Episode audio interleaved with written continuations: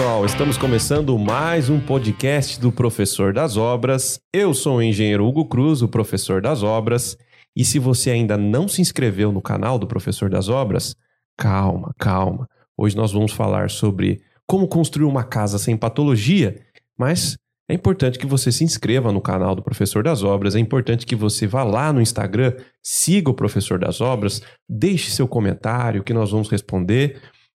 Olha, te fazer uma pergunta. Será que dá para construir uma casa sem patologia? Será que é, é, as fissuras que acontecem em muitas obras que a gente vê poderiam ser evitadas? Eu trouxe um especialista em patologias para conversar justamente sobre isso. Hoje você vai ter a resposta se é possível construir uma casa sem patologia. Para isso, Felipão veio de São Paulo para falar com a gente sobre esse assunto. Felipe, muito obrigado pela sua presença. Pô, meus amigos, gratidão, vamos que vamos. Muito feliz de estar aqui nesse podcast Professor das Obras. Obrigado pelo convite e um agradecimento especial ao Alexandre Sonsini, que fez essa ponte, né? Amigos em comum que nos faz aí o bem, fez essa conexão acontecer. Verdade, verdade. Alexandre, um abraço para você. Tá sempre gravando a gente com a gente aqui com a Vedacity né? Inclusive o Alexandre já gravou comigo sobre patologias da impermeabilização. Ele é fera, hein? Ele é bom. Ele é bom. Quem não assistiu esse vídeo, vai lá no, no YouTube, no canal do Professor das Obras, você vai encontrar um vídeo chamado Coisas Estranhas da Impermeabilização. Tá o sonsinho assim, ó. Tá super legal esse, esse conteúdo também. Confira lá. Bom, antes da gente falar sobre como construir uma casa sem patologia, Felipão, é, Fala para mim o que, que é a Depat, que tá no teu boné aí, né? E, e fala para mim quem que é o Felipão. Bacana. Falando sobre a Depat, né? Um abraço a todos os amigos, família Depat, aos membros. A Depat é uma comunidade de profissionais ligados pela patologia das construções, pela engenharia diagnóstica. Engenheiros, arquitetos, tecnólogos, técnicos, profissionais. Então, uma comunidade que nasceu na pandemia, no online, depois que terminou esse principal problema da pandemia, invadimos o presencial com encontros. Então é um grande grupo de networking, estamos aí com mais de 850 membros no Brasil inteiro e trabalhando em conjunto. A DEPAT significa Amigos da Patologia. E aí eu vou explicar, calma aí, mas patologia é o problema? Por que, que são amigos da patologia? Já explico já. Então, a patologia nos une, a patologia é o ponto que nos faz estarmos próximos. Depois disso, meu amigo, é amizade, é família, é companheirismo, é comprometimento e um ajudar o outro. Isso é a ADEPAT Brasil. Legal. Bom, você falou que a patologia é quem nos une. E assim, de fato, né? Quando você tem um problema de patologia e você solta lá num grupo de WhatsApp, cara, vira uma discussão, todo mundo tentando achar a causa, o porquê, como resolver. A patologia tem dessas, né? Sim. Legal. É, é, Felipe, você é engenheiro civil, ah, se apresenta aí pra gente. Isso, aí quem é o Felipe, né? Sou um esforçado. um que acorda todo dia cedo, vai dormir tarde, ama o que faz, apaixonado pela patologia das construções, apaixonado pela família, pelos amigos. Minha formação em engenheiro civil, antes disso técnico em edificações, tenho uma pós em excelência construtiva e anomalias, hoje mestrando em habitação, né, mais focado em tecnologia na construção de edifícios, no IPT. E aqui nós estamos, né? Tenho o meu escritório de engenharia consultiva focado em patologia das construções. Sou membro 001, fundador da ADEPAT, a gente coordena uma pós-graduação em patologia, enfim. A gente está aí, acordando, vivendo, se, se esforçando para viver daquilo que a gente ama viver, né, meu amigo? Legal. Felipe, é... o que, que é patologia? Então, aí que tá a parada. Até já alguns já me trouxeram. Mas como assim? Amigos da patologia deveria ser, o A deveria ser de adversários. Adversários da patologia. Não, eu sou apaixonado pela patologia. Patologia é a ciência. Patologia é a ciência que estuda as doenças. Então, eu sou apaixonado pelo estudo dos problemas construtivos.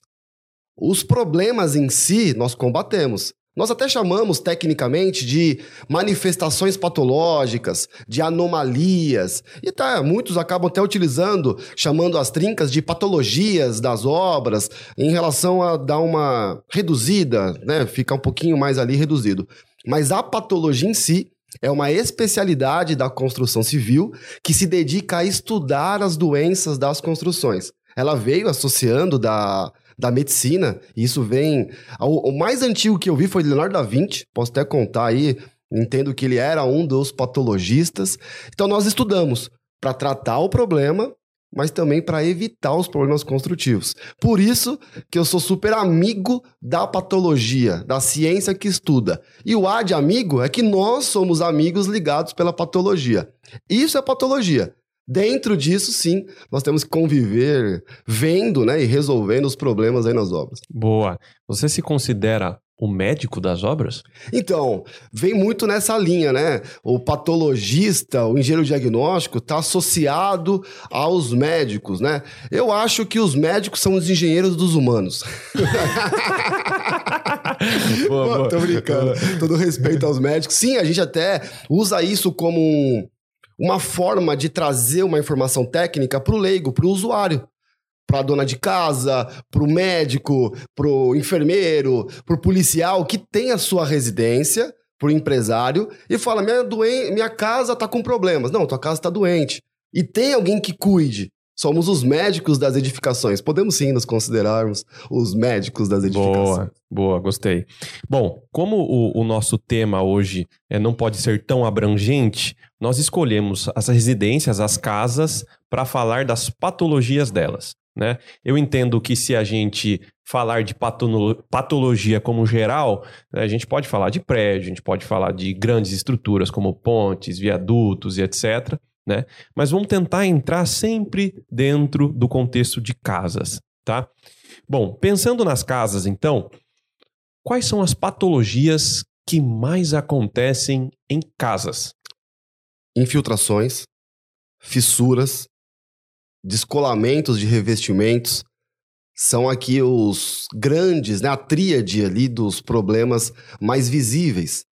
Dentro dessa linha, claro que a gente vai pegar as infiltrações, a umidade, que pode vir de baixo, de cima, do lado, são as que acabam tendo maior evidência de reclamação, que mais incomodam, né? E claro, pode ir envolvendo para as partes das instalações e até as questões estruturais, né? Muitas casas também já tem casas aí também com problemas estruturais.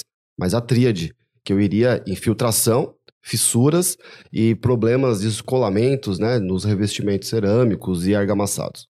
Tá.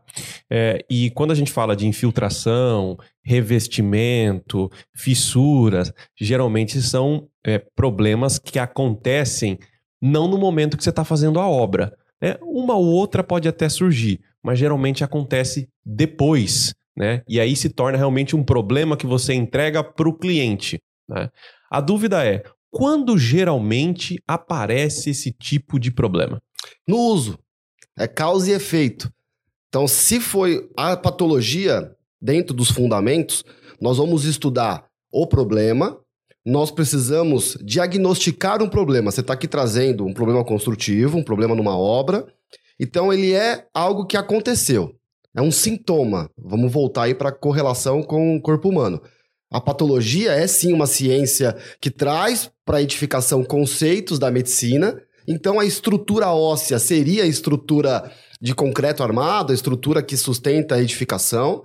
As alvenarias seria a musculatura, os revestimentos, a pele, e aí as instalações elétricas, hidráulicas, tem todo o nosso sistema nervoso, cardiovascular. Então você tem todo um sistema complexo que é uma edificação.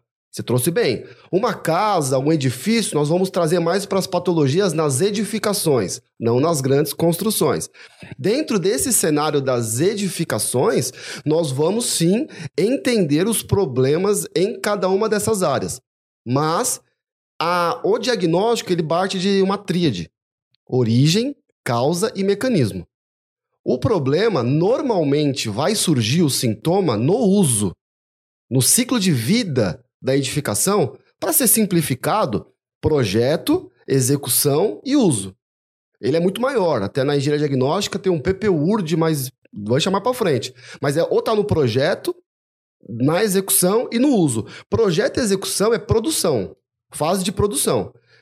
E tem o uso. O problema acontece lá no uso, mas a origem pode ser na produção ou também pode ser no uso.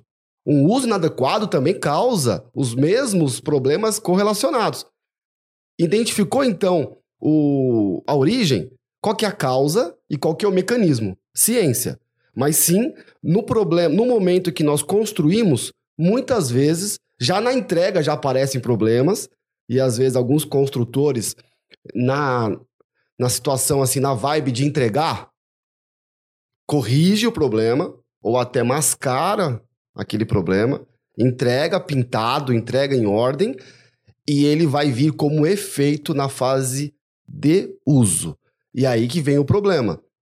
Quem é o responsável por aquele problema, por aquela situação que está acontecendo naquela casa? Legal. Quando a gente fala então de patologia, é, eu imagino que acontecendo durante o uso, o cliente lá está morando na casa, surgiu uma fissura, uma infiltração ou um revestimento desplacou, ele vai acionar provavelmente aquele que fez a casa. Sim. Né? E esse profissional geralmente não tem habilidade para dar a devida correção, né?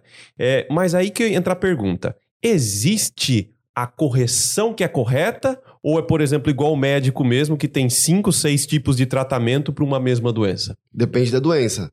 Depende da doença, você vai ter tratamentos que são experimentais, tem tratamentos que são já consolidados, dependendo do tipo da doença ou do problema. Por isso que tem que entender a causa, a origem e o mecanismo.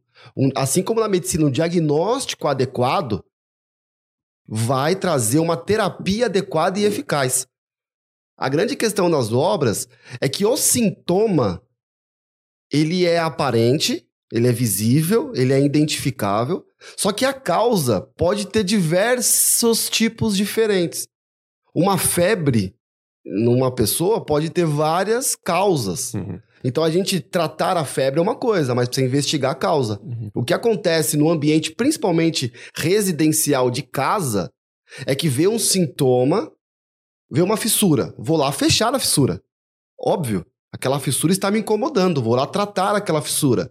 Só que se não identificar a causa, o problema ele vai voltar constantemente. Então, sim, acontece muito de tratamentos ineficazes porque tratou os sintomas sem identificar a causa. E identificar a causa é um trabalho para profissionais mais experientes, mais especializados, que se dedicam né, a estudar esse caso. Legal.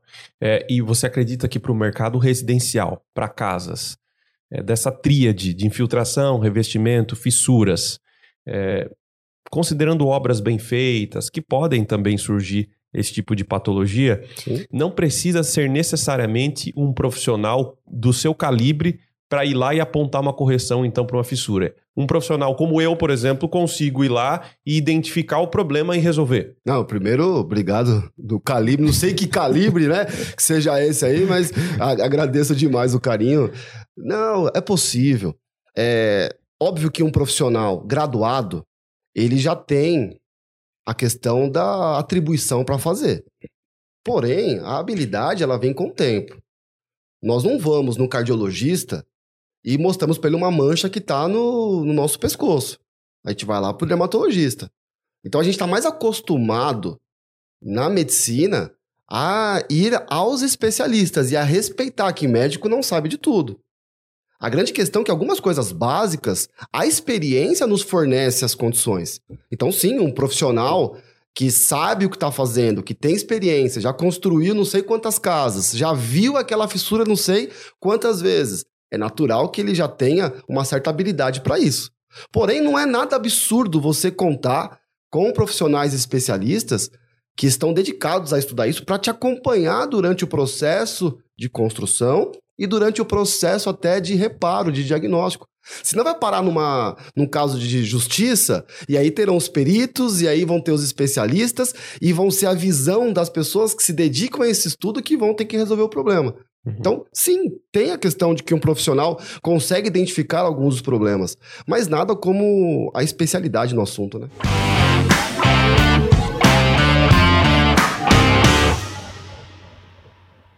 E, e, falando em patologias, você destacou infiltração, revestimento e fissuras. Mas existem algumas patologias é, que podem ser consideradas normais. Vou dar um exemplo aqui. É, na medicina, né? Pô, todo ser humano, em algum momento, vai ficar resfriado, né? É normal que isso aconteça. Então, poxa, sua filha, ela acabou de nascer, novinha, ficou resfriadinha, a gente que já está acostumado sabe que isso é normal, né? Mas uma pessoa que acabou de receber a casa, às vezes tem uma fissurinha, percebe alguma coisa ali. Quando que ela pode considerar normal ou não? Fissuras são aceitáveis. Só para começar a brincadeira. E isso normativamente. Tem na norma 6118, tem aceitação de fissura. Numa questão de você avaliar aquela fissura, tem uma questão de você estar tá a tantos metros e conseguir enxergar visivelmente a abertura de uma fissura. Então a questão não é a fissura ou algum outro problema. Existem diversos problemas patológicos, as manifestações que ela vem com base no envelhecimento natural de uma edificação. Por isso que a gente entra na manutenção. Para você, o quanto antes, faz, realizar uma manutenção para evitar que isso aumente. Então, assim, óbvio que faz parte de um corpo humano ficar doente, faz parte de uma edificação também ter os seus problemas. A grande questão é identificar e entender que uma fissura é aceitável desde que você faça o diagnóstico dela. Uhum. Porque ela pode ser uma movimentação que está prevista até em projeto, e você vai lá e faz o tratamento daquela fissura, ou pode ser um indicativo de um problema estrutural. Então, sim, é, tem sim problemas que podem ser aceitáveis, agora tem outros que não. Né? A casa tem que ser estanque. Existe na construção civil brasileira, na parte habitacional, a norma de desempenho. NBR 15575, que a partir de 2013 trouxe diversos parâmetros de desempenho segurança estrutural, ao fogo. E um deles é conforto, conforto térmico, acústico, estanqueidade. Não dá pra gente aceitar como normal começar a infiltrar água dentro da casa. E aí você começa, então, a ter que resolver esse problema no início. A identificação da causa faz todo sentido. Legal. Então, entendendo que é tolerável alguns tipos de patologias, é, a gente pode dizer então que é impossível construir uma obra sem patologia? Olha só, impossível eu diria que sim. No sentido de você considerar que uma fissura, por menor que seja, seja ali um problema patológico. Entende? Agora, se nós analisarmos o conceito do bom senso, da busca, com toda certeza nós temos que buscar construir com o mínimo de problemas possíveis.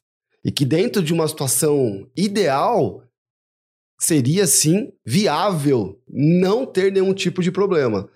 Mas na boa, né? Nós temos que ser práticos e entender que o, o dia a dia, a normalidade, a, a situação que envolve toda uma construção que é complexa, que é montar uma indústria provisória ali dentro de um canteiro de obras, toda uma complexidade que nós precisamos ter atenção em todo o tempo.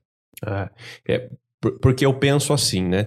É, é muito difícil você construir, que é muito artesanal ainda, né? Sim. né? É, e com tantas variáveis, você tem material, você tem clima, você tem a mão de obra, né? Você tem um sistema construtivo, você tem custo envolvido. Tem né? tudo para dar errado. Tem tudo para dar errado. É, é assim, eu acho que mesmo que se desse um orçamento infinito uhum. Na mão dos melhores construtores do mundo e falar assim, olha, o, o, o essa obra ela vai ser feita para não ter patologia. Vamos ver se é possível. Eu ainda acho que daria uma patologia. Sim. Né? É muita, é muita questão envolvida. A grande situação é o nível e para os construtores começa com a intenção de porque também, se a gente partir pelo ponto de que os problemas, normalizar os problemas, aí vai o exagero, né? Podemos nos aproveitar e dizer, ah, pô, então vamos que vamos de um jeito ruim, porque é impossível fazer adequadamente. Quanto maior nossa preocupação em estar em alto nível, a excelência construtiva, a qualidade, a gente reduz bastante, pelo menos nos erros mais grosseiros, que ainda existem muitos erros grosseiros que poderiam sim muito ser evitados. Nesse caminho, qualquer tipo de construção, a gente pode aumentar um pouquinho o nível. Acho que esse é o nosso recado. Uma residência é tão complexa quanto um prédio high building, não sei de quantos andares. Precisa da mesma atenção e carinho na hora de construir. Uhum. Eu, eu acho que a gente sempre tem que avaliar também qual é o impacto que essa fissura está trazendo para a edificação. Como você falou, é sempre importante observar, dar o diagnóstico correto. Porque realmente tem fissura que ela está lá, vai ficar lá e não, não vai sair daquilo né? É. É, e já, já tem problemas como infiltração, que requer um, uma, uma urgência um pouco maior para resolver. Né? Basicamente, né? até no campo das fissuras, alguns outros problemas, nós chamamos de anomalia ou vício construtivo, vamos chamar assim, até na parte judicial. Anomalia é tudo que é anormal. Então, claro que é uma anomalia, uma fissura ali no revestimento, na pintura. Porém, nós vamos analisar se essa fissura afeta o desempenho da edificação. Afetou desempenho, passa a ser um vício. Uhum. Se não é uma anomalia que pode ser tratada, cuidada e muitas vezes até dissimulada, vamos chamar assim. A gente convive. Existe até um tratamento de fissura com papel de parede. Então você entende que aquela fissura vai acontecer, verifica a variação dela e aplica um papel de parede na frente que você vai dissimular ela, não vai mais conviver com ela por mais que ela está acontecendo ali atrás. Aí sim você tem um problema resolvido, por mais que você tenha que conviver com aquela fissura, porque ela não afeta o desempenho. Quem constrói precisa entender e ter consciência que alguém vai usar. Parece simples, né? Mas esse uso precisa então ser acompanhado de um desempenho. E desempenho de uma edificação é comportamento em uso. Quando esse desempenho está comprometido, é porque tem manifestação patológica. Se a gente consegue preservar o desempenho, tá, está usando adequadamente, nós estamos aqui no espaço físico. Precisamos de um desempenho, um conforto térmico, um conforto acústico, estanqueidade. Quando de segurança estrutural, não tem nada caindo na cabeça, não vai bagunçar meu cabelo, tá tudo certo. Sim, estamos seguros. A casa, essa edificação tem um desempenho, o comportamento dela em uso está satisfatório. Na construção, é o principal ponto para garantir esse desempenho. Mas também, quem usa precisa usar direito e precisa cuidar, porque senão também vai afetar esse desempenho. Uhum. Tem, tem algo que o pessoal sempre fala, geralmente quando você entrega uma obra, né? Os calculistas falam isso. Tenho certeza que você já escutou isso em alguma obra. Ou já falou. É, ou já falou. Porque parece uma fissurinha num canto ou outro. Aí o cliente pergunta: E aí, Hugo? Aquele fiozinho de cabelo que surgiu ali, a parede tá rachando, a parede tá trincando, né? E aí você dá aquela resposta para ele. Fala assim, viu? Nos primeiros cinco anos, a estrutura tende a se acomodar. Então, vai acontecer alguma coisa, vai aparecer alguma coisa. É vero isso ou não? Sim não sei, os cinco anos, né? Os, os, números mágicos que a gente chega, fala, e, tipo, acho que é para ninguém te ligar em cinco anos, né? Então, é porque tem a questão da, da garantia. Da garantia. e que, que também é uma coisa totalmente diferente, aí que a gente vai, até, podemos até tratar do assunto. Mas sim, uma edificação, ela é projetada para conviver no meio ambiente. Num ambiente onde tem ruído, onde tem vento, onde tem água, onde tem solo.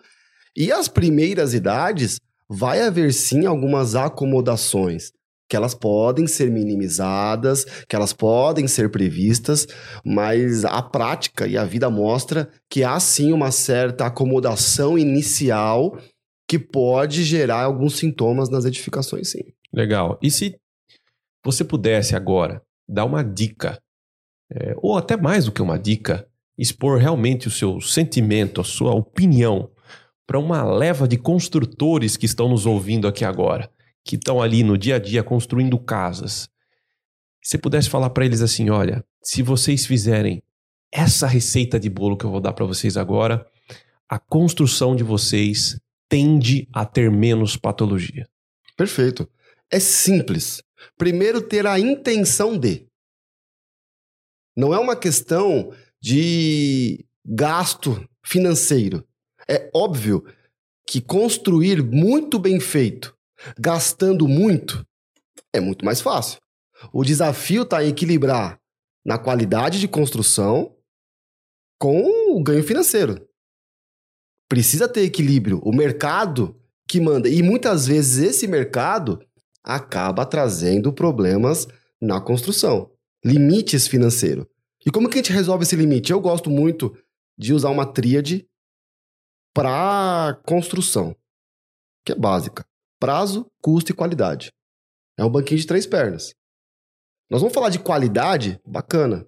Mas qualidade muito bem feita com custo exorbitante não vai funcionar. Constrói uma casa, usa o melhor material, mais tecnológico dos revestimentos, as melhores das consultorias, fica um pouco mais fácil, né? O desafio é equilibrar. Então, prazo, custo e qualidade. Agora, o prazo pega bastante. Tem coisas na construção que precisam de prazo. E se nascer prematuro, já nasce com doenças congênitas, ou pode nascer. Então, para resumir a dica, primeiro a intenção de. Segundo, focar em bons projetos. Projetar, para mim, adequadamente, é construir antes de construir. O BIM vem muito para isso, mas talvez uma residência ainda não não está nesse ponto, não importa, mas dê atenção ao projeto. Se deixar as decisões técnicas para o canteiro de obra, nós teremos imprevistos e improvisos. E isso causa bastante problemas. Então vamos lá. Intenção, já falei de projeto. E o terceiro, de coração mesmo, é, eu contrataria um especialista em patologia para acompanhar a minha obra. Pô. Por quê? Quando nós temos, e nós temos aqui diversos profissionais que estão se formando no mercado, totalmente acessível financeiramente, eu já consegui fazer trabalhos que nós temos aí a alegria de talvez ter evitado grandes problemas com acompanhamentos, consultoria periódica.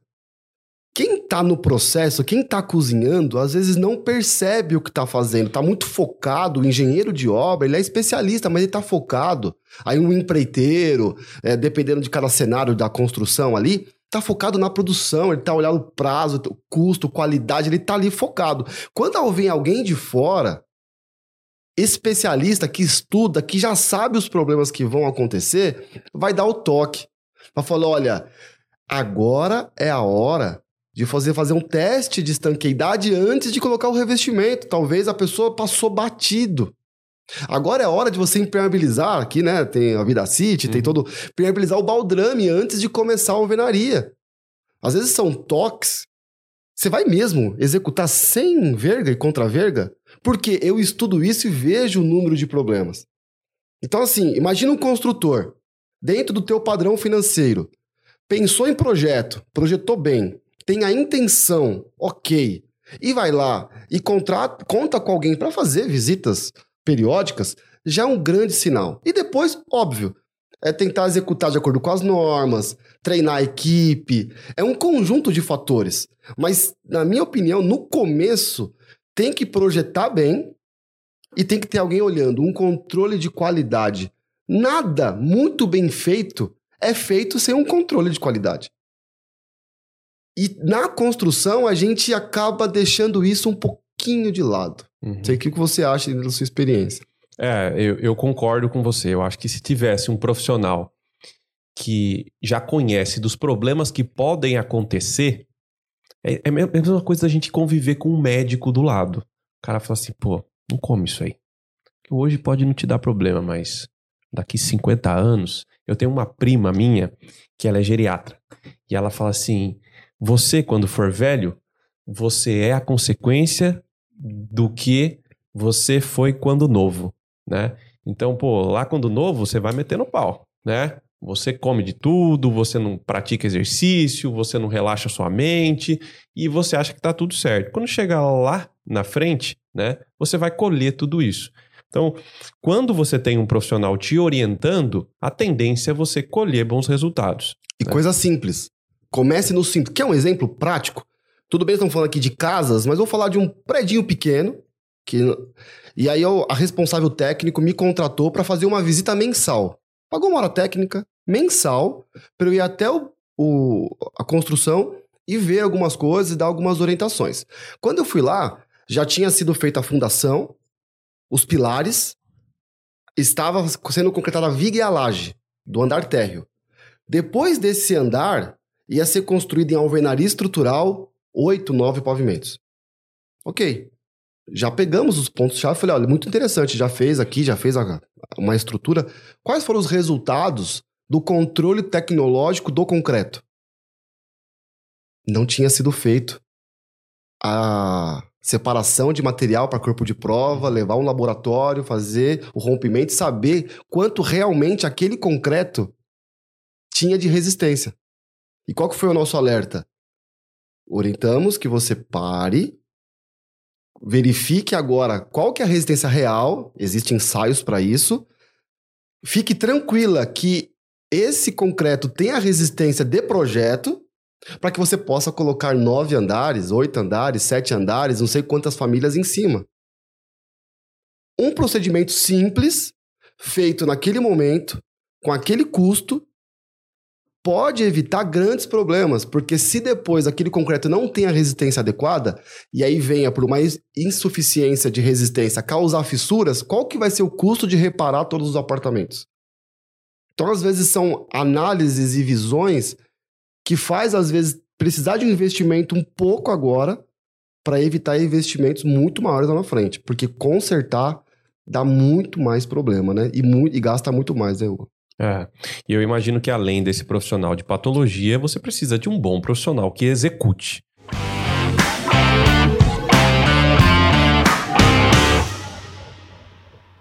Vamos falar de qualidade de obra? Claro. Qualidade de obra são três P's. Já reparou que tudo é tríade aqui, né?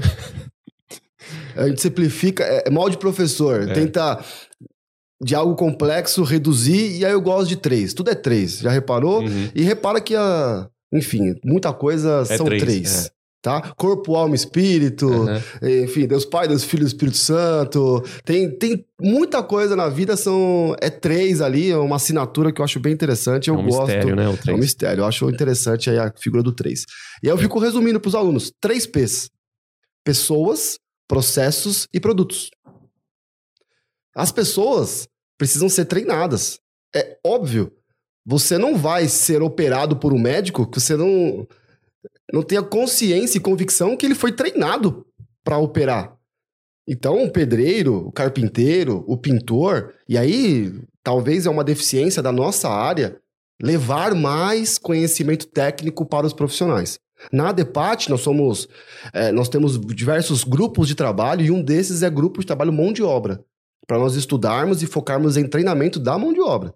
Porque se tudo que nós estamos falando aqui não chegar para quem está com a ferramenta na mão, não vai mudar. Uhum. Então, pessoas. Processos são as metodologias construtivas. Estão executando as etapas adequadamente? Está aplicando o chapisco e curando por três dias? Isso é uma metodologia. O profissional precisa saber curar, mas precisa ter, então, ali o prazo. E produto. Tá usando o produto adequado, o chapisco certo, o impermeabilizante certo para aquela situação? Agora, falha num desses três. Por isso a construção ela é complexa. Tem os melhores produtos, os melhores processos, mas falha nas pessoas. As pessoas não sabem usar o produto e nem fazer o processo. Falha, então, as melhores pessoas, os melhores processos, mas os produtos sem qualidade. Então, sim, os três P's: produtos, pessoas e processos. Precisa estar em equilíbrio. É qualidade construtiva, é excelência construtiva. E o proprietário da casa, o construtor, o consultor, o projetista, precisa atuar em conjunto para que esses três sempre andem em equilíbrio, né? Eu tenho uns três aqui também. Quando você falou do, do, do banquinho com tripé, né? eu, eu me lembrei de um triângulo. Isso é bem legal. Se você, em cada ponta de um triângulo, colocar lá custo, qualidade e prazo, quase impossível você ter os três. Vou dar um exemplo. Quando você quer um custo muito baixo, geralmente, geralmente você perde um pouco de qualidade, né? É, quando você quer um prazo muito rápido, geralmente você tem que pagar mais caro. Né? E quando você quer um, um, custo, qualidade e prazo, né? E quando você quer uma qualidade muito boa, geralmente você gasta mais. Então é muito difícil você ter os três. Você vai falar, vou fazer uma obra com custo baixo, rápida e. Ba... Não, não tem como. E é equilíbrio. É. Por isso que o, o tripé é interessante, porque se não. Todo mundo assentou no banquinho de três pernas, desequilibrado. Uhum. É, e não é. Qualidade são duas partes, qualidade. Existe qualquer trabalho que você faça, ele tem a qualidade do trabalho, até pra mim devia se chamar de outra coisa. E existe o padrão de qualidade. De repente você fala, quero dar uma mudada aqui no meu estúdio. Legal. Qual que é o prazo? Tem que ser hoje. Então calma aí, já reduziu algumas opções. Qual qualidade?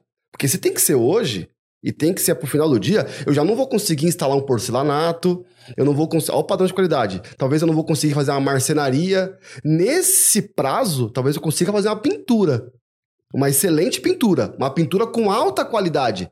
Só que dentro do padrão de qualidade, pintura, colocar um porcelanato nas paredes ou uma marcenaria de alto nível.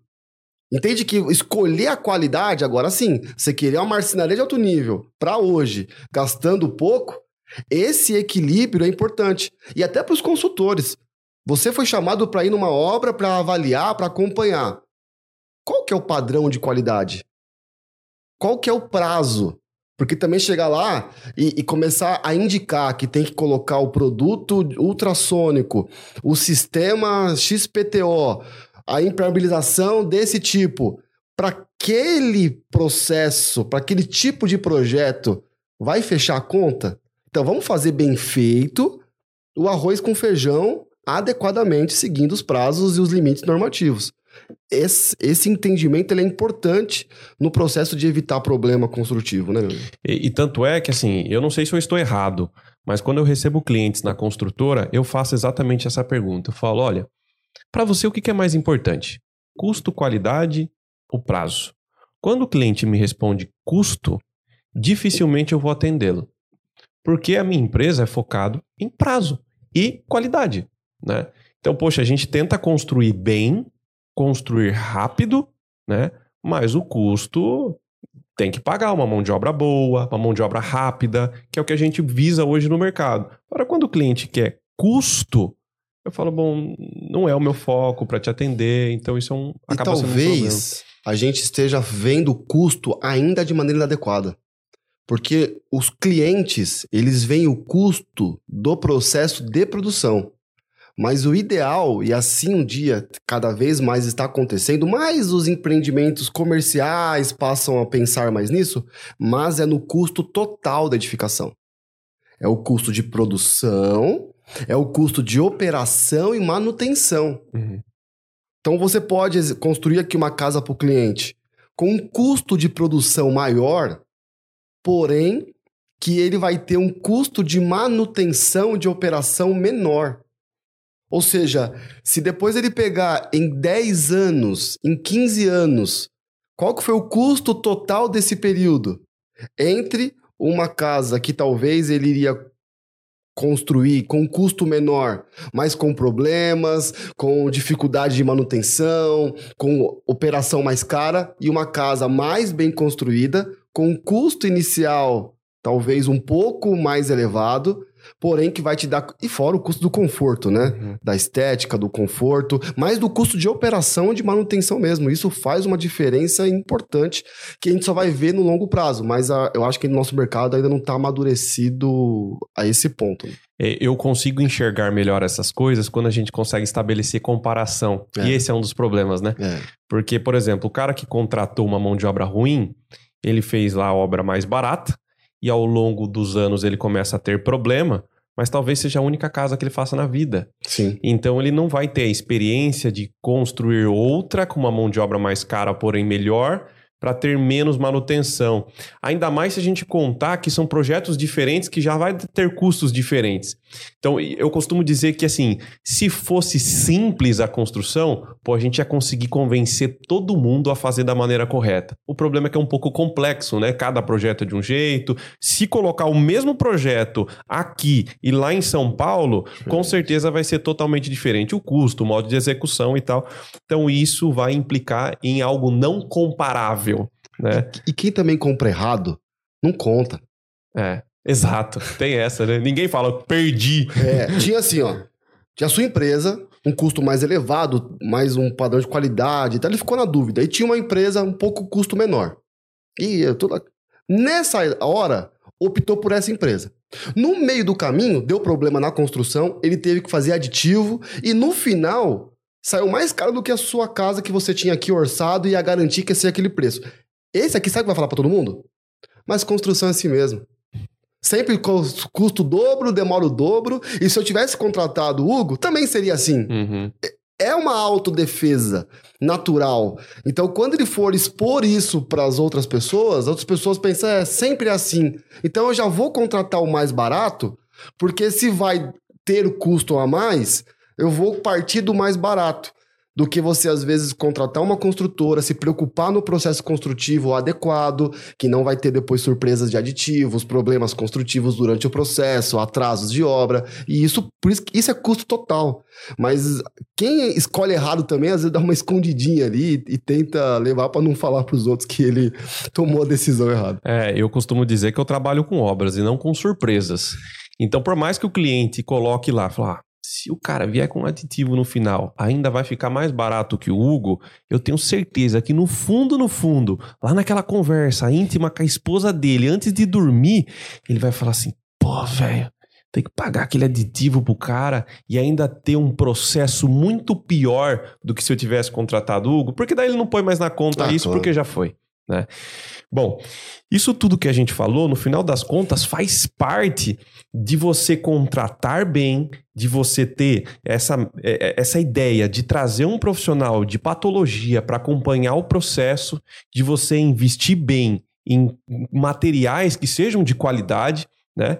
E pô, também, gente, tem, você vai lá numa Mega Store para você comprar um, um produto para sua casa, você vai se deparar ali na prateleira com trocentos produtos, né? Não quer dizer que o mais caro vai ser o melhor, né? Você tem que saber qual produto utilizar, tem o destino das coisas.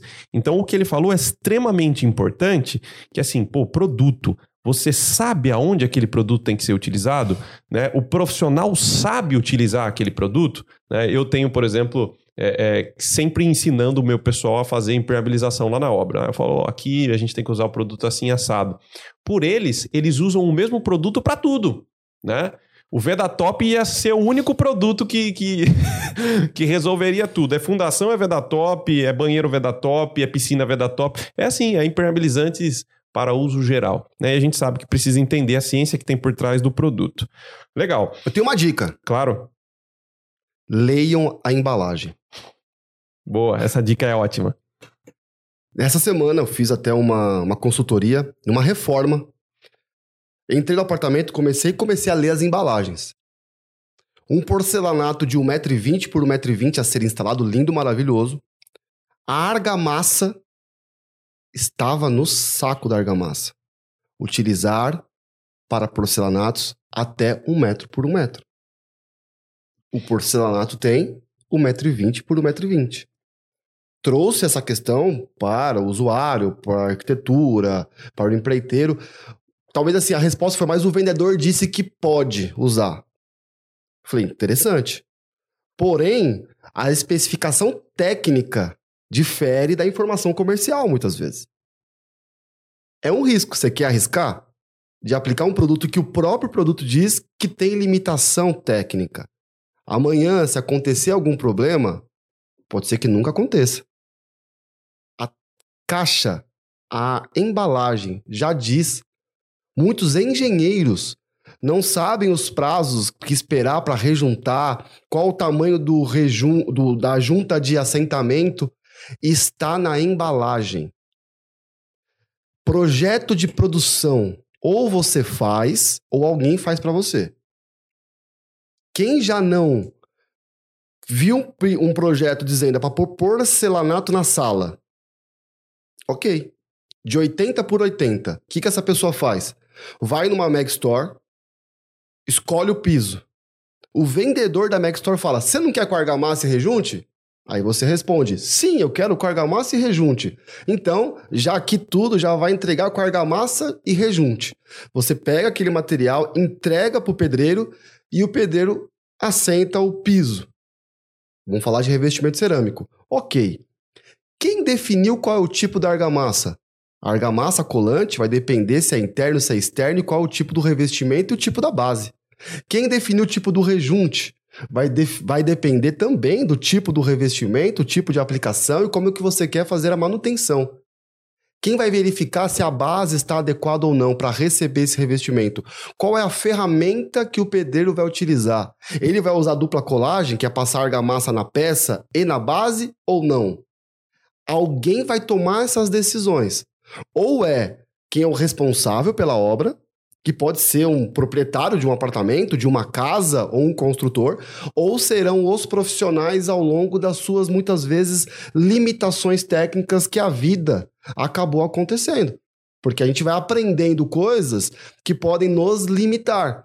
E as normas estão aí sendo atualizadas, as boas práticas estão aí sendo atualizadas, os fabricantes estão cada vez construindo produtos diferentes, porque antigamente, Hugo, lá 20 anos atrás, era um produto para impermeabilizar e realmente ficava passando ele em tudo, aditivava.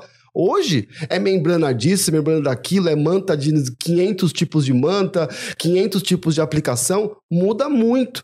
Por isso que a gente tem que estar em constante aprendizado e trazer os especialistas para perto que vão saber dar esses toques do que está acontecendo no dia a dia, sabe? É, leio a embalagem. É o, é o, começo que você vai entender o que, que o fabricante tem de restrição do produto dele. E cuidado com argamassa, com impermeabilizante multiuso.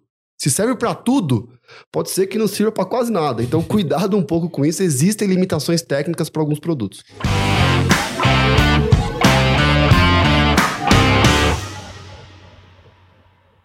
E, e quando você falou que é importante ter um bom processo para ter qualidade na obra evitar patologias, eu costumo fazer é, é, na minha empresa, quando eu tenho que definir algum processo que não está muito bom ou é um processo novo, eu costumo envolver pessoas que eu sei que são capacitadas para me dar informações para eu criar esse processo.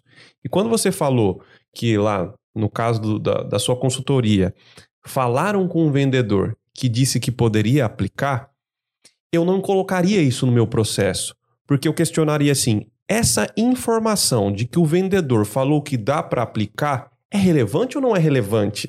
Ele não... é o pessoa apta a isso? Exato. Ele não é relevante. É a mesma coisa de você chegar para receber um caminhão de concreto, receber alguma informação do motorista que veio lá no BT e achar que é uma informação técnica. Ele só é um motorista.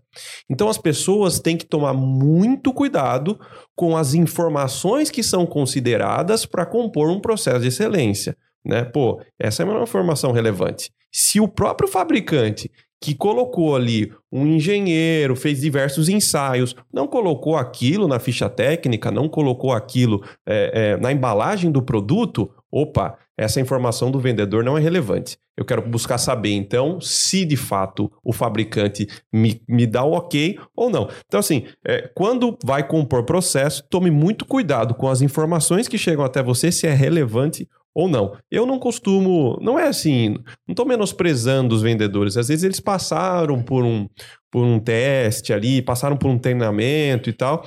Aconteceu isso uma vez com um produto de impermeabilização que a gente tinha um muro de arrimo para fazer.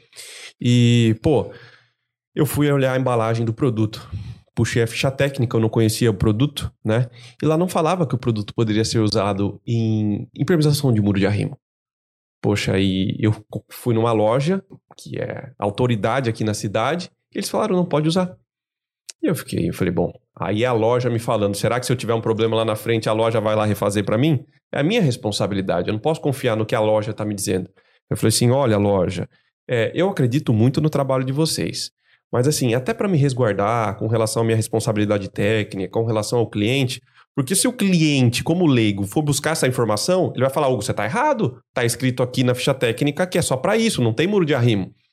Falei, vamos buscar essa informação do fabricante? Mesmo que ele não colocou aqui, fala para ele fazer um e-mail para gente, né? Para a gente manter esse e-mail guardado e tal. E foi o que a gente fez. Foi buscar lá com a, com a fábrica e eles mandaram um e-mail. Falou, não, pode usar. Se o muro é dessa forma, dessa forma até tal altura, faça. Bom, a gente entendeu que poderia ser aplicado dentro do processo, porque a nossa ficha técnica virou aquele e-mail. Né? Então busque a informação relevante. Mas tem um detalhe importante nisso que tem, tem melhorado. os fabricantes cada vez mais estão deixando mais acessíveis os técnicos das, dos, das fábricas à nossa disposição, participando de podcasts, tendo aí uma, visa, uma visibilidade maior até em rede social, tão mais acessível. Há um tempo atrás, para você entrar em contato com algum fabricante buscar uma informação técnica, era muito mais complexo. E os vendedores acabam, acabavam tendo um papel fundamental em respostas práticas para as coisas mais simplificadas. Então, super trabalho importante. Mas é possível nós avançarmos. E nós estamos falando aqui, não é o, o usuário tá lá indo numa, numa home center e fazendo uma pergunta simples para ter ali uma, um trabalho pontual. Falando de engenharia, de arquitetura, de tecnologia. Pessoas graduadas, capacitadas, que precisam né, expandir aí essa experiência super fundamental. Vá atrás, os fabricantes estão acessíveis para treinar, Chama eles para treinar. Você comprou o produto deles para dar uma palestra, para dar uma aula, dependendo da compra que você fez. Pega as informações, pesquise. Hoje os YouTubes aí da, da, das marcas mostram passo a passo de como fazer. Pega isso, manda pro teu pedreiro, manda pro teu profissional, para ele também ter habilidade. Hoje está mais acessível as informações. Se a gente souber selecionar, a gente consegue, acho que, melhorar um pouco mais a qualidade. Boa. Vamos quebrar um pouco de gelo agora? Bora. E fazer um, um bate-bola rápido aqui você responde para mim o que acontece se eu fizer isso na obra, tá? Tá bom. Tenta ser sucinto, tá bom? Vamos lá. É, se o reboco engrossar demais. Gasta duas vezes. Por quê? Porque vai gastar muito de material, desnecessariamente, e depois vai ter problema patológico, porque ele vai ficar mais rígido, vão ter esforços que não são é, suportáveis para aquele tipo de material, não foi feito para aquilo. Exemplo, você pode ter fissura de canto de janela, que todo mundo vai diagnosticar como ausência de verga contra verga, e pode ter verga contra verga, e por ser um embolso tão espesso, o próprio embolso acabou funcionando como uma alvenaria de vedação, e o embolso deveria ter verga contra verga. É. E aí você vai gastar duas vezes, vai ter que consertar esse problema. Se eu esquecer de colocar verga contra verga? Vai fissurar, quase que certeza absoluta. Existem várias maneiras de fazer verga e contra-verga, né? O, o, que eu uso muito é na própria alvenaria, utilizar a canaleta, né? Do jeito que o projetista recomenda, geralmente ali com duas barras tal, né? E enchendo de concreto. Mas já vi pessoas colocando uma trelicinha em verga contra verga. Antigamente se fazia muito na própria argamassa de assentamento, né? O pessoal colocava ali as barras e assentava o bloco. Tudo isso é aceito? Só existe, existe vários jeitos de fazer, só que só um certo que é o que está prescrito na norma 8545, só que é uma norma antiga, de 1984. Caraca. Ela precisa ser renovada, ela está já em fase de revisão. Basicamente, é você criar um elemento estrutural, uma viga naquela região, com concreto, tem que ter uma altura de uns 10 centímetros, tem que estar tá na espessura da parede, precisa ter uma uma barra ali bem, né, das mais menores ali, que vai ter ali de, de aço, precisa ser estruturada e precisa ser integral em toda a janela, não é só nos cantos. Quem coloca só aquelas botinhas nos cantos, por vezes acontecem duas fissuras, porque a, o elemento ele acaba girando e acontece ao invés de uma, duas fissuras. Então, integral, passando na norma pede pelo menos 20 centímetros de cada lado. E aí a boa prática acaba trazendo até L sobre 5, L sobre 4, porque antigamente as janelas eram menores, né? Então, se você tem uma, uma janela maior e colocar apenas 20 centímetros passando, então você já faz uma relação na largura.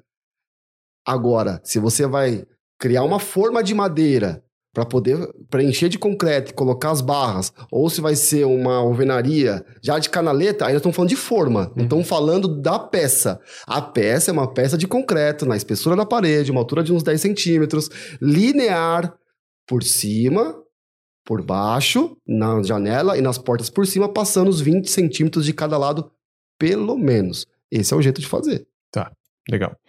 É, se eu não fizer Amarração na alvenaria, o que acontece?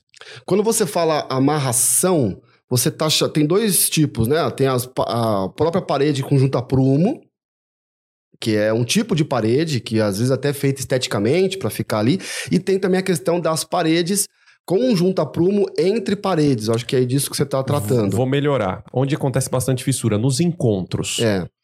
O que acontece muito com esses encontros de parede é que quando você não tem amarração, isso prejudica por causa de uma falha, muitas vezes, de projeto, que aí não tem modulação da parede, vai causar fissura. Na alvenaria estrutural se usa muito, coloca os ganchinhos entre a, os blocos, mas é um ponto mais frágil para haver fissuração, com toda certeza. Se eu não colocar tela em emendas de forro de gesso, vai fissurar. Se eu não é, impermeabilizar a fundação, você vai ter que conviver com o rodapé úmido. Pode ser até, né? Para alguns, pode ser até ecológico, né? Começa já a criar musgo, criar um rodapé verde. Fatalmente vai por capilaridade. Se você ainda desconfia da capilaridade, toma o seu cafezinho, deixa ali 3 milímetros de café, pega um guardanapo, só encosta nesses 3 milímetros de guardanapo e você vai ver o quanto vai subir de café no seu guardanapo. E essa capilaridade é isso que a argamassa, que a alvenaria, que o bloco vai fazer com a água que está lá no solo. Legal. Se você pudesse também é, dar algumas dicas de como evitar fissuras de modo geral em paredes, quais seriam? Para evitar fissura, você precisa construir adequadamente a estrutura, porque as alvenarias muitas vezes elas são vítimas de movimentos estruturais. Então, para começar, é ter atenção na estrutura. Segundo, cuidado com a água de construção. Poucos acabam tendo.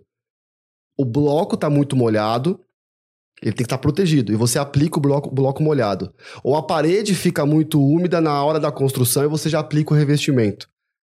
Quando molha, cresce de volume. Quando seca, reduz de volume. Se você coloca ah, um bloco, uma alvenaria muito molhada, depois ela vai acabar retraindo e vai causar fissuras estrutura, executar as paredes, principalmente com as amarrações adequadas, e na hora da, do revestimento você colocar reforços nos encontros mais frágeis. Existe um problema que eu já passei por isso, fui pesquisar inclusive, que são aquelas fissuras mais mapeadas, que acontecem muito em parede de fachada. Sim. Né? É, uma das causas que eu vi, que isso é muito difícil de controlar, é o tempo né? Que é você fazer um pano de reboco com um clima de muito sol, tá muito quente. Isso é um dos principais vilões mesmo? Sim. No, no revestimento, nós temos a norma 13749. É uma norma linda, riquíssima. É uma das poucas normas que você vê falando de patologia. Ela tem no anexo chamado Fenômenos Patológicos, que é no revestimento argamassado. E essa norma só tem 8, 10 páginas. Então é facinho de você ler e tem um conhecimento muito importante. Revestimento argamassado, quando fissura, você tem que primeiro perguntar: é vítima ou é vilão? Quando ele é vítima? Quando o problema causado pela estrutura, pela alvenaria ou pela interface alvenaria-estrutura. O primeiro que vai sofrer vai ser o revestimento. Ele está sendo vítima. Nesse caso, nós chamamos de fissuras geométricas. Você vai ver fissuras horizontais, verticais e inclinadas. As inclinadas são a que a gente considera com maior atenção em muitos casos, porque elas são causadas ali muitas vezes por recalque. Porém, em alvenaria estrutural, uma das principais fissuras, atenção às fissuras são as verticais, porque problema por compressão vai causar uma fissura vertical. Mas as mapeadas, que é o que você trouxe, nesses casos a argamassa ela é a vilã. Basicamente é por um problema de retração. Esse problema de retração, a argamassa ela retraiu muito rápida e aí começa a trazer aquele casco de tartaruga, aqueles em forma de mapa. Basicamente é por dois motivos. Muito simplificadamente, né? Ou um problema do próprio material. O material argamassa ali, geralmente hoje, ou o traço que você produziu em obra, ou argamassa pré já industrializada, ela tem alguma deficiência no material. Porém, o que mais acontece também é o que você disse problema de cura. Aplicou uma argamassa sobre uma superfície, precisa manter a superfície úmida por pelo menos três dias. Se está mais calor ainda, precisa intensificar. Num dia normal, você molhar de manhã, de tarde, no manhã, no meio do dia, de tarde já é o suficiente. Em casos mais complexos, tem que ficar alguém ali sempre acompanhando essa molhagem. Primeiro dia, atenção de plantão, segundo dia normal, terceiro dia normal, depois você, em algumas exceções, você pode até continuar até que você não tenha o problema de perder água. Gente, você já passou a mão no embolso e saiu cheio de pó? Cimento é lindo. A gente ama o cimento. Cimento é uma das invenções espetaculares, né? Um pozinho que você mistura com água e vira rocha. Só que sem água ele é o quê? Pó. Você colocou cimento e água, aplicou na parede, o sol rouba a água, o que, que fica nas primeiras camadas? Pó. Sem essa capacidade, gotinha de água com partícula de cimento, vai causar fissura e mais do que fissura mapeada, causa pulverulência na superfície. A superfície fica frágil. Que, aí depois aplica uma cerâmica, depois aplica uma textura, uma pintura, vai soltar essa camada inteira. O revestimento e essa camadinha superficial. Quantos problemas que eu já vi se tornarem milionários, problemas milionários, porque não aplicaram água, não regaram a base, o chapisco e o embolso. Revestimento argamassado cimentício precisa ser curado, manter úmido por pelo menos três dias. Então a gente pode dizer que tudo que faz com argamassa na obra, do ponto de vista assim, revestimento cimentício, não estou falando de, de cerâmicos, né? Você tem que regá-lo por tem. três dias. Legal. E tô falando aqui o básico. Uhum. Cada local, isso aqui tá o pessoal do Brasil inteiro assistindo, em cada região, em cada especificidade, em cada projeto, em cada tipo de argamassa. Por isso que eu uso outra tríade. Para qualquer coisa que você for fazer em obra, projeto, analisar, eu uso essa tríade, que eu chamo de método dos três filtros. O que, que as normas técnicas dizem sobre esse assunto? A norma pede três dias de cura úmida, por exemplo. O que, que as boas práticas pedem? O pessoal de Sorocaba molha em quanto tempo? Porque você já tem um histórico, eu molhei três dias, não deu muito certo. Então aqui na minha empresa eu molho por quatro. Não, aqui, pô, dois dias tá o suficiente. O que, que a boa prática pede na sua região? O que, que os fabricantes pedem? Você comprou argamassa da empresa X, o que, que ela recomenda? Não, pelo menos aqui, um dia tem que ter. Você pega essas três informações, que é completa no mercado, o que, que a norma técnica te fala, o que, que as boas práticas, os especialistas, os podcasts estão falando aqui, e o que, que os fabricantes do produto que você comprou está dizendo. Aí você, como profissional, pega essas três informações e define o seu processo, né? Em cada uma das regiões aí do Brasil. Boa. Voltando para casa, qual é o sistema construtivo que você tem visto pela experiência que gera menos patologia? Não, eu não classificaria um sistema construtivo, porque todos os. Hoje nós temos o sistema construtivo alvenaria estrutural, ou a estrutura reticulada de concreto com alvenaria convencional, e também as construções mais leves, né? As construções a secos, steel frames e coisas desse tipo. Eu entendo que hoje eu não classificaria como o processo como um vilão, mas sim como a preocupação ou não em evitar problemas. É, eu não classificaria, não tenho esse dado de qual é o sistema que mais tem problema. Porém, o que nós vemos que acaba mais tendo sintomas são todos os sistemas aderidos. Por isso está vindo muito né, as construções mais novas, mais modernas, sistemas de fachadas, por mais que sejam simplificadas, painéis que não são aderidos, que são fixados. Porque a, a, tudo que é aderido acaba tendo uma complexidade, né? Uma corrente com elos e uma corrente é tão forte quanto seu elo mais frágil. Onde a base tem que grudar, né? aderir no chapisco, chapisco no embolso, o embolso na argamassa colante, argamassa colante na cerâmica ou na textura. Eu iria mais por esse caminho. Legal. E eu também gosto muito de pensar no histórico. Né? Quando a gente fala das dos convencionais, vai, vamos falar de, de alvenaria estrutural e concreto armado, tudo bem que para nós é algo mais novo, essas construções a seco. Mas para quem está lá fora, isso já é algo mais é, é, antigo, mais tradicional, até o sistema construtivo carro-chefe deles lá. Sim. Mas para gente, com o nosso clima tal, alguns clientes me perguntam, Hugo, o que, que você acha da construção com EPS? O que, que você acha da construção em steel frame? Eu acho super legal, bacana, né? Vai em frente. Só que procure saber do histórico, né? É uma construção feita hoje para você avaliar daqui um ano é uma coisa, agora daqui 15 anos, daqui 20 anos, e isso a gente já tem esse histórico todo com alvenaria, com concreto armado, né, com steel frame talvez seja menos conhecido. Não vou falar que a gente não tem, mas seja menos conhecido. Sim. Né? A engenharia brasileira é mais tradicional. Até porque nós podemos ter ideias, projetos, mas e a mão de obra? A mão de obra está mais treinada caminhando para a estrutura convencional ainda, né? E para a alvenaria, principalmente nas casas. Mas tem. Steel frame tem crescido bastante. Eu tenho visto um caminho bem, bem interessante nessa linha de trabalho, né, que foca mais em industrialização, em produção, entendo que vai ser um caminho, ou até misto, porque não? Em muitos casos também tem trabalhado de maneira mista. Né? Mas eu também quero deixar claro que eu não quero deixar um, uma reflexão anti-progresso aqui, né? É, às vezes as pessoas falam assim, ah, então você está incentivando a continuar fazendo? Não, não estou incentivando. Inclusive, o que é que a gente faz aqui é para justamente disseminar esse conhecimento para a gente melhorar né, o nosso jeito de construir. É, o que eu quero deixar claro só é que, como um médico, a gente sempre fez essa comparação aqui.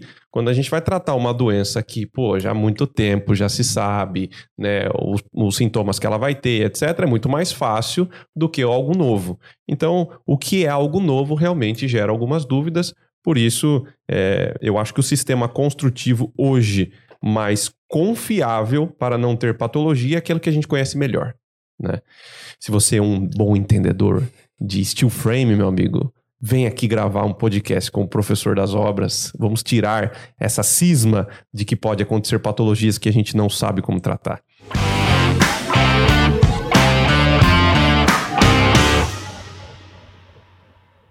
Bom, é, para a gente encerrar, um, tem uma nova norma, que é a 17170, que é a norma de garantias, né? Que é fresquinha, né? Sim, acabou de sair. É, fresquinha que talvez é, é, mude um pouco o jeitão da gente construir. Isso para casas, para prédios, etc. Qual é a sua opinião sobre isso? Importante, importante avanço nesse processo.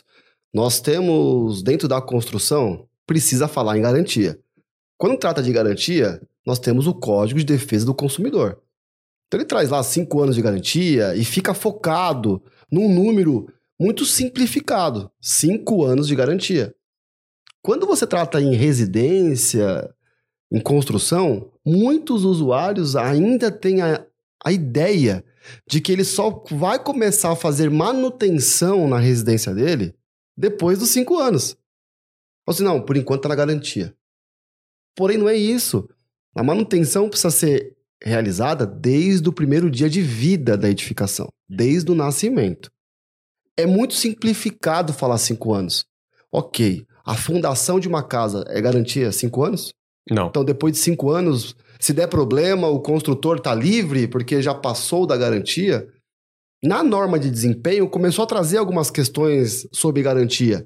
E aí foi o início de uma discussão. Com essa norma, e nenhuma norma vai ser perfeita no começo, vai, vão haver discussões, ajustes, é para trazer à luz entender que um, uma edificação ela tem sistemas diferentes que trabalham de maneira diferente e que as garantias precisam ser trabalhadas de maneira diferente.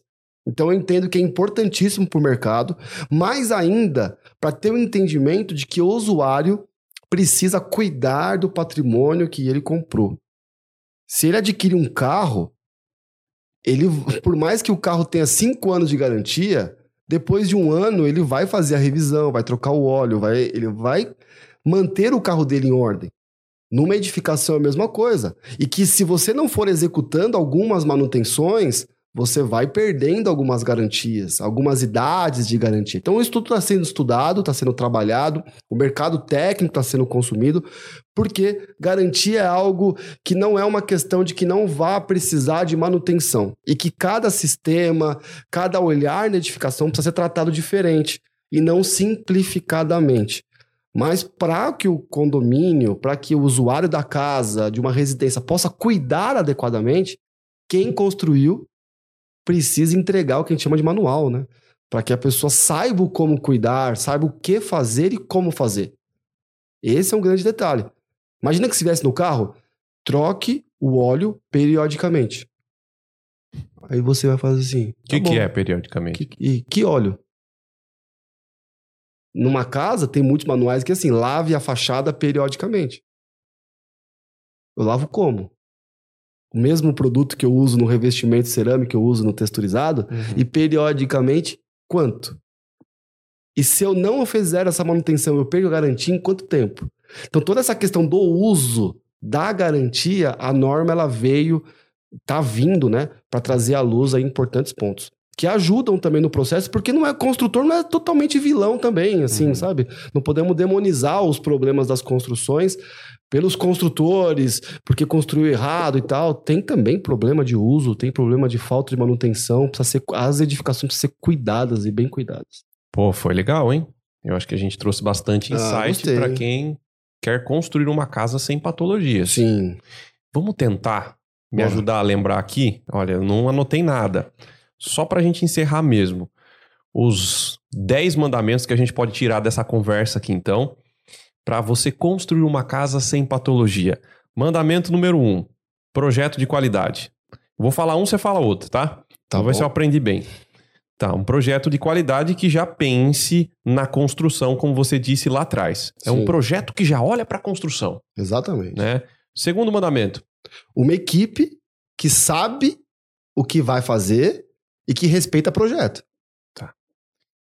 Uma equipe isso é importante. Uma equipe de qualidade que siga projetos bem feitos. Tá. O terceiro, eu vou destacar aqui que você deve comprar produtos de qualidade, produtos de procedência, fabricantes bons. Então, vou colocar produtos de qualidade. Dê um, um quarto aí pra gente. Controle de qualidade. Tá. Que uma das opções é você contar com alguém que tenha experiência em patologia, que saiba onde olhar, ou que você faça de qualquer outra forma, interno, externo, mas que você tenha atenção no controle de qualidade na hora de construir. Tá. O quinto, eu vou colocar como tenha um plano de manutenção preventiva. Importante. Plano de manutenção preventiva.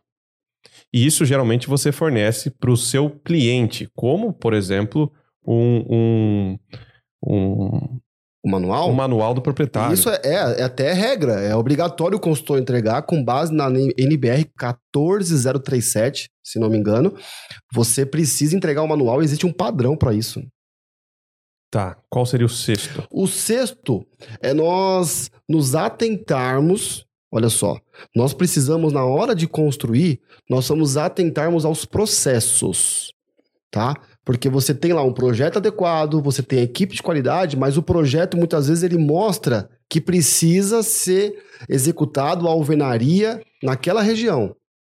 Com encunhamento, com amarração, mas o processo para isso e nós vamos até de como preparar a argamassa, preparar o material e até a aplicação, ele é fundamental para a qualidade. Tá. Processos corretos. Eu vou destacar no sétimo como se baseie por informações relevantes, que foi aquele caso que a gente estava falando. Né? Às vezes a gente vai muito num vídeo qualquer do YouTube, numa opinião de um amigo que não está muito por dentro do assunto. Então procure sempre, seja do fabricante, seja da loja que você está comprando, seja do seu projetista, seja do seu engenheiro, enfim, de quem está envolvido na sua construção, informações que sejam relevantes, informações que você pode confiar. Muito bom. Qual seria o oitavo? O oitavo é cuidado com improvisos. Certo. Se não foi projetado com detalhes, se as coisas não saíram adequadamente, quase nunca sai, né? É muito difícil, né? Se aparecer alguma coisa ali diferente, não improvisa.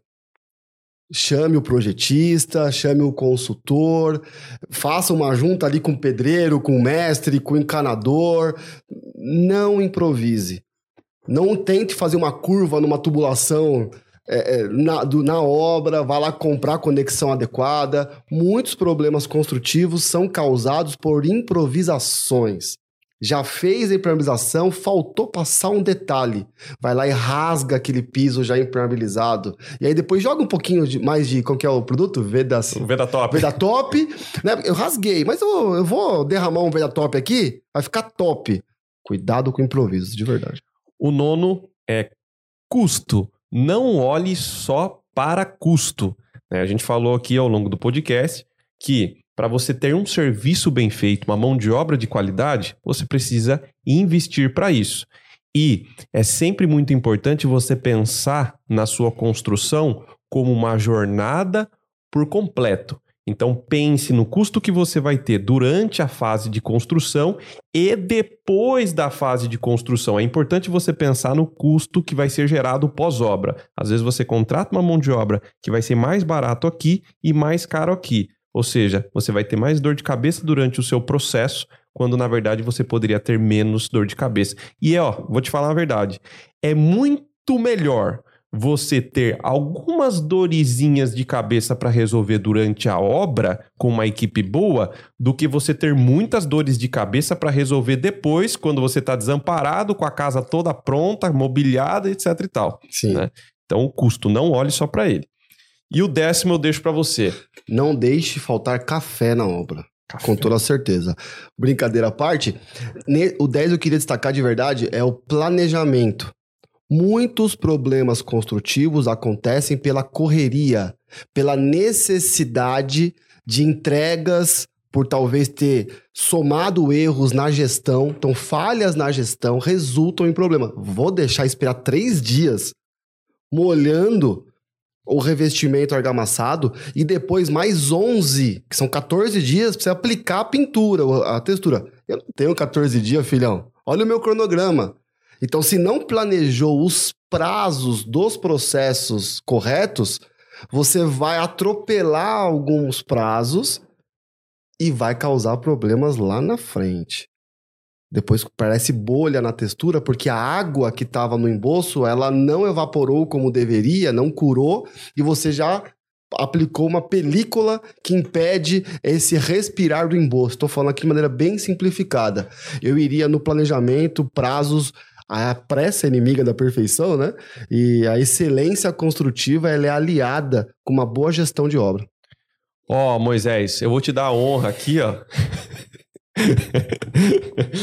assim, não, eu vou, te dar a honra aqui, é o seguinte, ó. Tá aqui os 10 mandamentos, queria que você olhasse para aquela câmera ali, ó.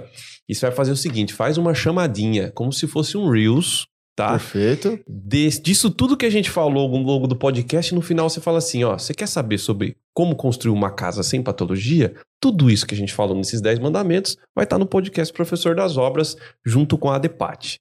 Legal, só olhar e fazer. Muito ó. bom. Olha aqui, ó. Estamos juntos aqui no Professor das Obras e nós vamos passar para você agora 10 mandamentos que saiu agora fresquinho aqui sobre como construir uma casa com qualidade, sem problemas construtivos, sem problemas patológicos. Olha só: um, projeto de qualidade. Dois, equipe de qualidade. Três, produtos de qualidade. Quatro, controle de qualidade. O cinco, já preparar o plano de manutenção no uso. Seis, processos construtivos corretos. Sete, Cuidado com quem te dá informação. Busque informações relevantes durante o processo construtivo. 8. Cuidado com improvisos. 9. No, o custo deve, é importante, mas não pode ser apenas o foco principal. Olhar só para ele vai trazer problema. E 10. Além de sempre manter café na obra, cuidado com o planejamento. Atenção ao planejamento. Uma boa gestão resulta, sim, no aumento da excelência construtiva. Tudo isso e muito mais vocês vão acompanhar. Gostou? Nesse episódio do Professor das Obras, comigo, Felipe Lima, aqui da ADEPAT, confira na íntegra e construa com qualidade, sem anomalias construtivas, para que você possa usar com muito carinho aquela casa e vender e construir. E vamos que vamos, meus amigos. Muito obrigado, Moisés. Pode dar a tábua aqui dos mandamentos para mim. Ó, oh, aqui, ó, tem que guardar, hein? Essa aqui surgiu agora e com muita qualidade. Legal demais. Felipe, muito obrigado pelo papo, foi super bacana. Fala pra gente como que eu te encontro nas redes sociais pro pessoal acompanhar a fazer parte do grupo e etc. Como que o pessoal te encontra? Excelente. Felipe Lima underline ENG. Esse é o meu nome de usuário do Instagram. Clicou lá, Vai ter de tudo, link na bio, né? Aqueles link na bio, lá tem tudo para acompanhar. O, Instagram da Adepate é Adepate Brasil, arroba Adepate Brasil. Você vai acompanhar tudo da gente. E aí chama no inbox, fale com a gente, que a gente bate um papo aí, vamos conversar, vamos interagir. Se você é um profissional da área, gosta desse ambiente de estudar os problemas patológicos, as anomalias construtivas, seja membro da DEPAT. Só entrar com a gente lá, vai ter todos os detalhes, pode ser um dos membros e vão bater muito papo aí. Legal demais. Bom, pessoal que conferiu esse podcast, tem mais podcasts sobre assuntos da construção civil lá no canal do Professor das Obras. Então no YouTube procura lá como Professor das Obras Podcast. Tem vários vídeos muito bons de graça para você conferir, aprender sobre engenharia civil. Vou fazer uma série de arquitetos com os Legal. arquitetos aqui. Então vai ter assuntos de arquitetura lá também, tá? E Segue o Professor das Obras lá no Instagram, que tem bastante conteúdo para vocês. Lá na geral, muito obrigado, pessoal, que acompanhou esse podcast. Um grande abraço, faça obras sem patologias, com tudo isso que nós falamos aqui e tchau!